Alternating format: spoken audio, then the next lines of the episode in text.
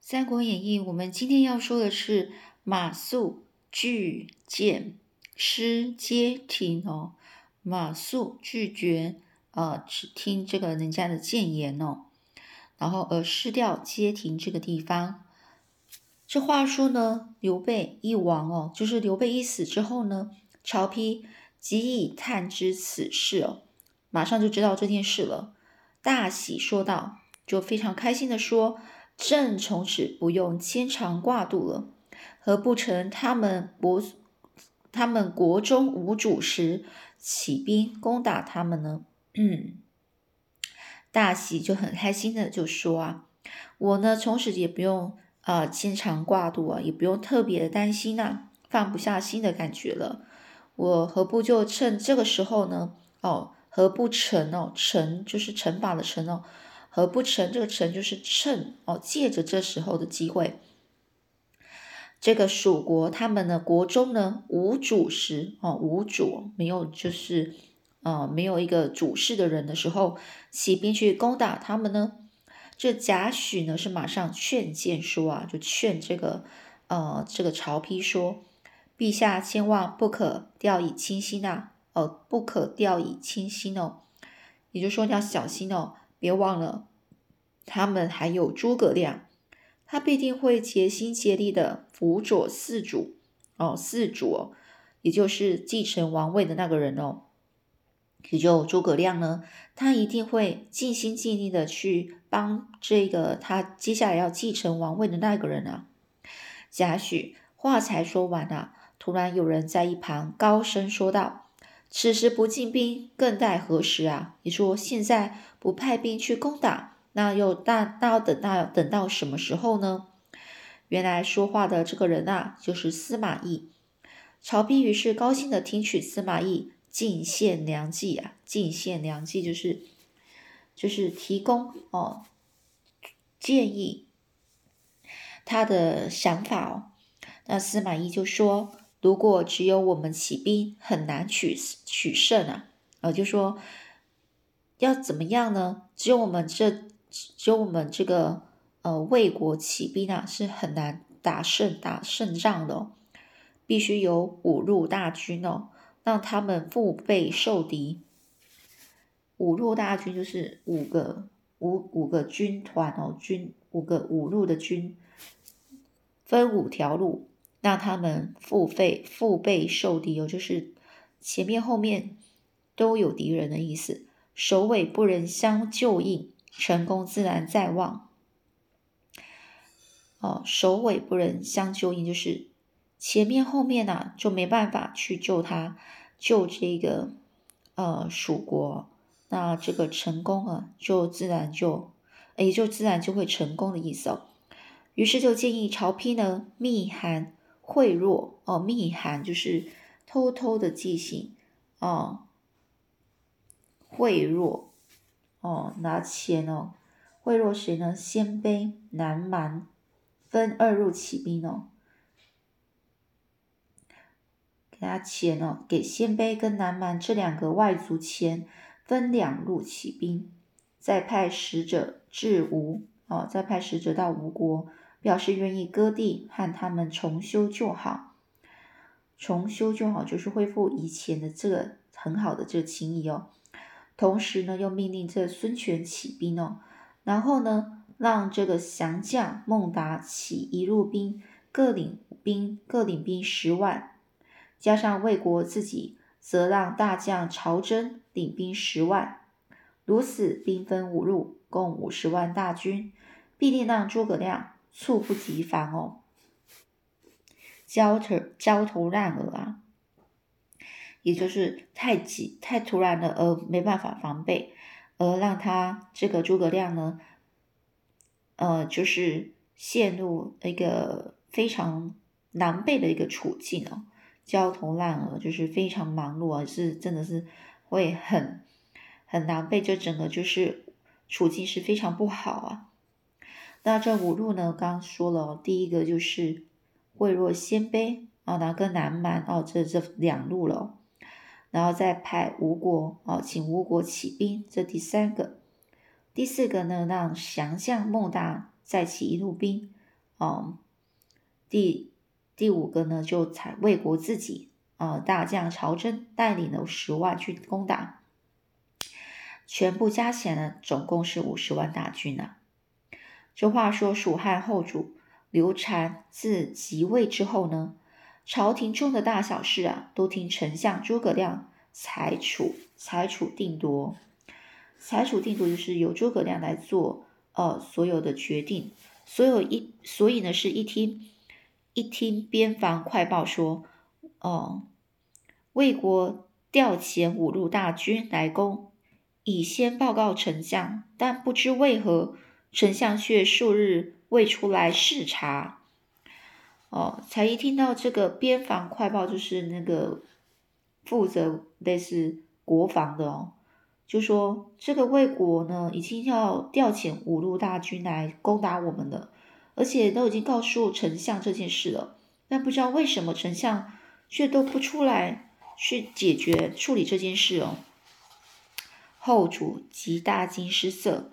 忙招请诸葛亮入朝哦，后主也就是这个流产哦，后后面的这个祖主哦，也就接续接续继承的王位的那一个人哦。这传达后主诏令的人去了大半天，回报说丞相府的人说丞相染病，不方便外出哦。后主一听，惊慌失措哦，就非常紧张哦，就请这个大臣。董董云、杜琼去探望一下这个丞相，并告知这一件大事情呢，也就是这个魏国调遣五路大军来攻打的这件事情哦。只是大臣们前往丞相府数次哦，却仍未见到诸葛亮。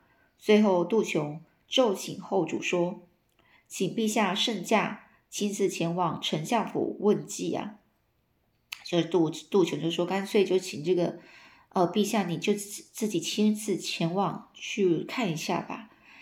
此事因而惊动皇太后啊，这件事惊动了皇太后，就是让皇太后知道了。太后呢，打算自己亲自去，只是大臣董允呢是劝说太后还不需亲自出动。臣料想丞相必定有高明之见，还是让主上先去。如果有怠慢处，再召丞相，再召丞相问罪也不迟哦。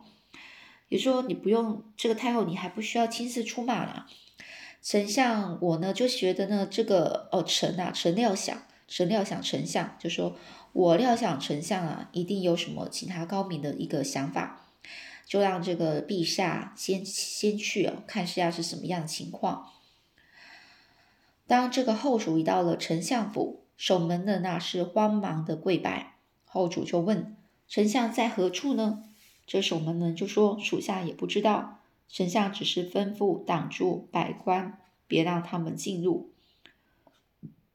哦，属下也不知道，只只知道说这丞相有吩咐哦，不可以让其他的人进来哦。”于是后主下车步行，直接进到第三重门，才见到诸诸葛亮呢是拄着竹杖在小池边看着。鱼看鱼游哦，也就是，嗯，拿着拐杖竹竹做的拐杖，在这小石边那边看鱼哦。后主在他身后站了好一会儿，才开口说：“丞相一切可安好？”这诸葛亮回头一看，见是后主，就看到是后主，才慌忙丢下竹杖，拜伏在地上说：“罪臣该万死啊！啊，臣罪该万死，就是臣啊。”不应该就是就要马上就是对他很恭敬的。后主扶起的诸葛亮，就问说：“曹丕兵分五路进攻，军情紧急，丞相难道不知道吗？”哦，曹操已经都哦，曹丕哦，曹丕兵分五路进攻，就曹丕都已经呃分五路要来攻打我们了，这军情啊，整个是非常紧急的。那难道你不知道吗？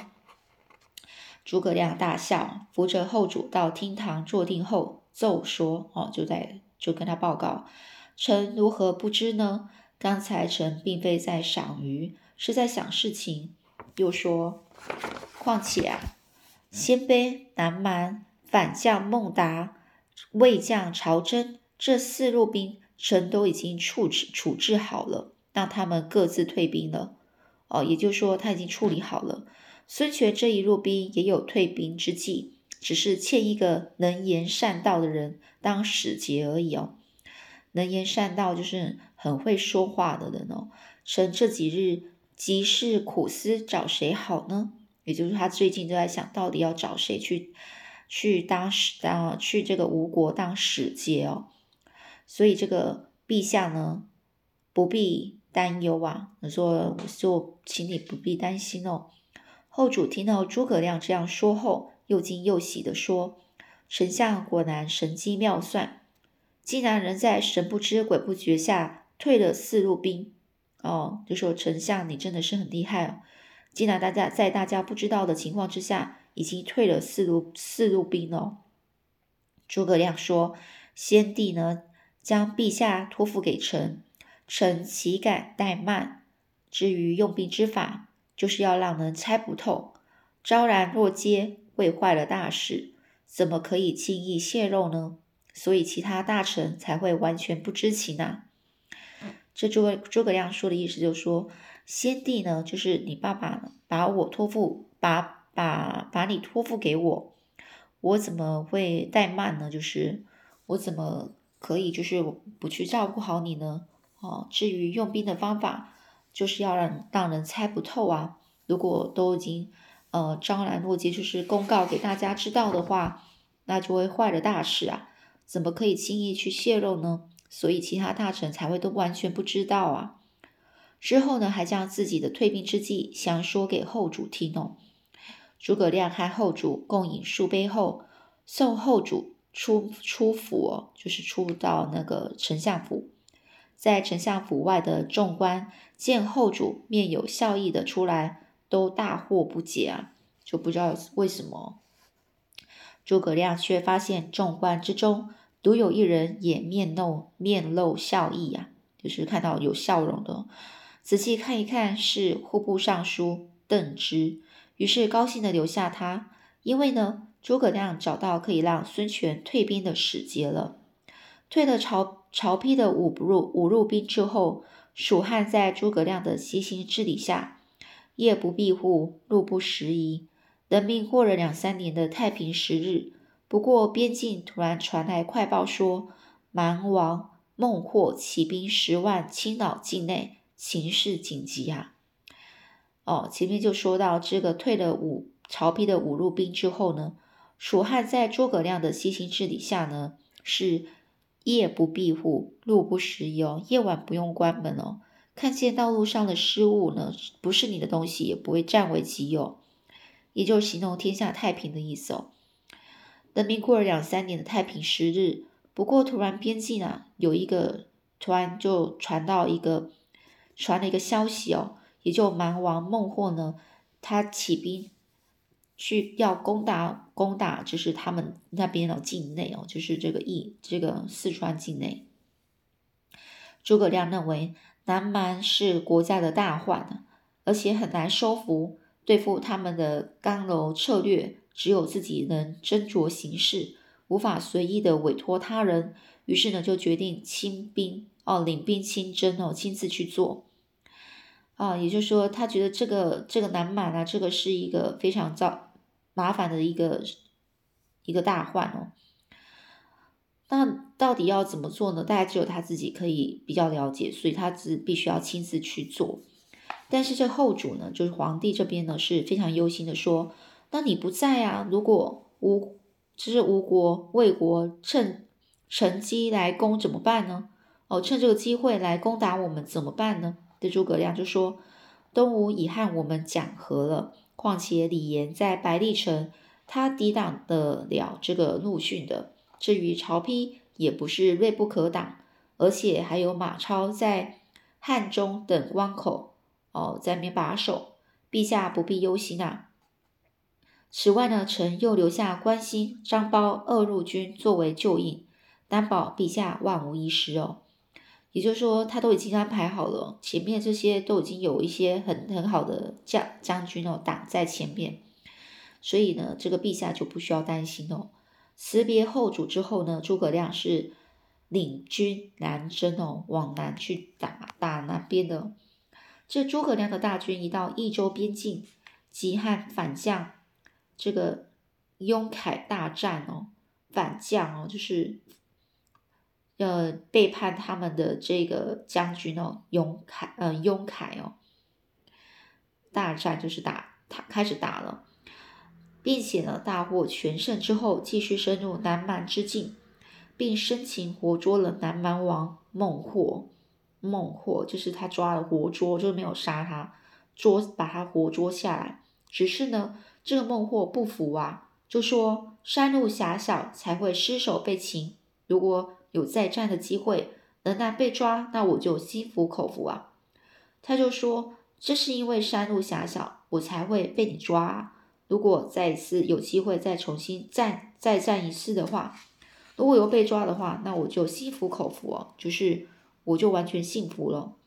这诸葛亮呢，就这样放了孟获，待日后再战。这时候有人就问诸葛亮说：“擒贼先擒王，今天孟获被抓，南方不就平定了吗？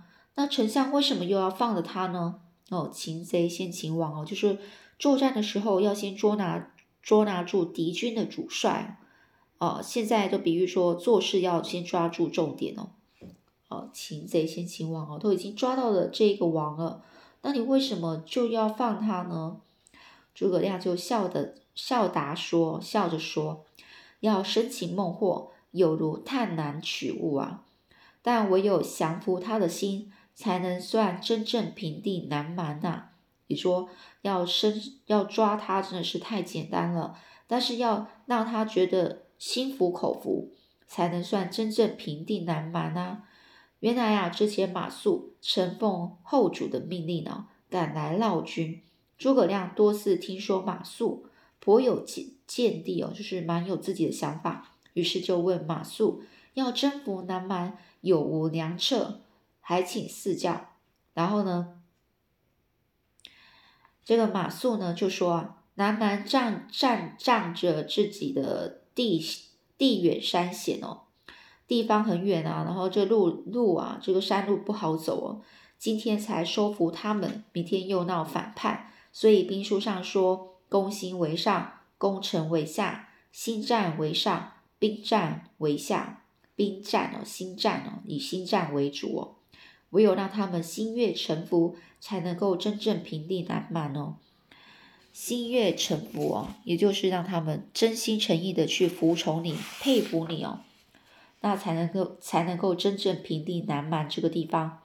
诸葛亮点头叹着说：“哦，叹叹气哦，说这番话正是我心里所想的，这就是我心里所想的。”于是呢，就让马谡留下做参军。之后三三番两次抓到了孟获，但是孟获一下推说被手下所害。一下推说弟弟哦贪图口腹之欲才会中计误了大事，总之都是诸葛亮专施诡计，并非自己不行。如此七擒七纵，这个孟获之七擒七纵孟获之后呢，孟获才感动的流下泪说：“七擒七纵是从古至今未有的事情啊！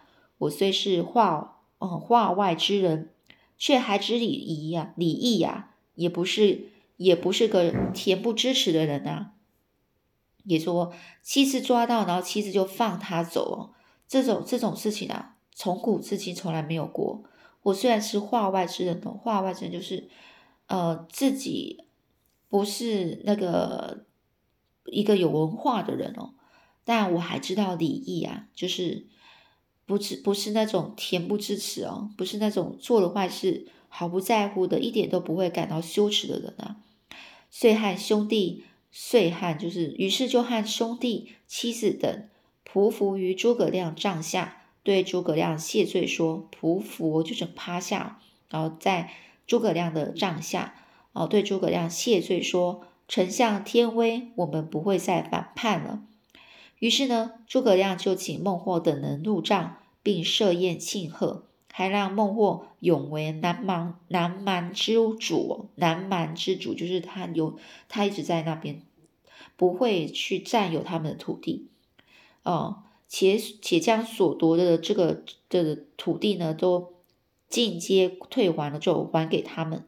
而后呢，果真在这个蜀汉统治时期，南蛮呢是再也没有反叛过一次了。好，我们今天先讲到这里哦。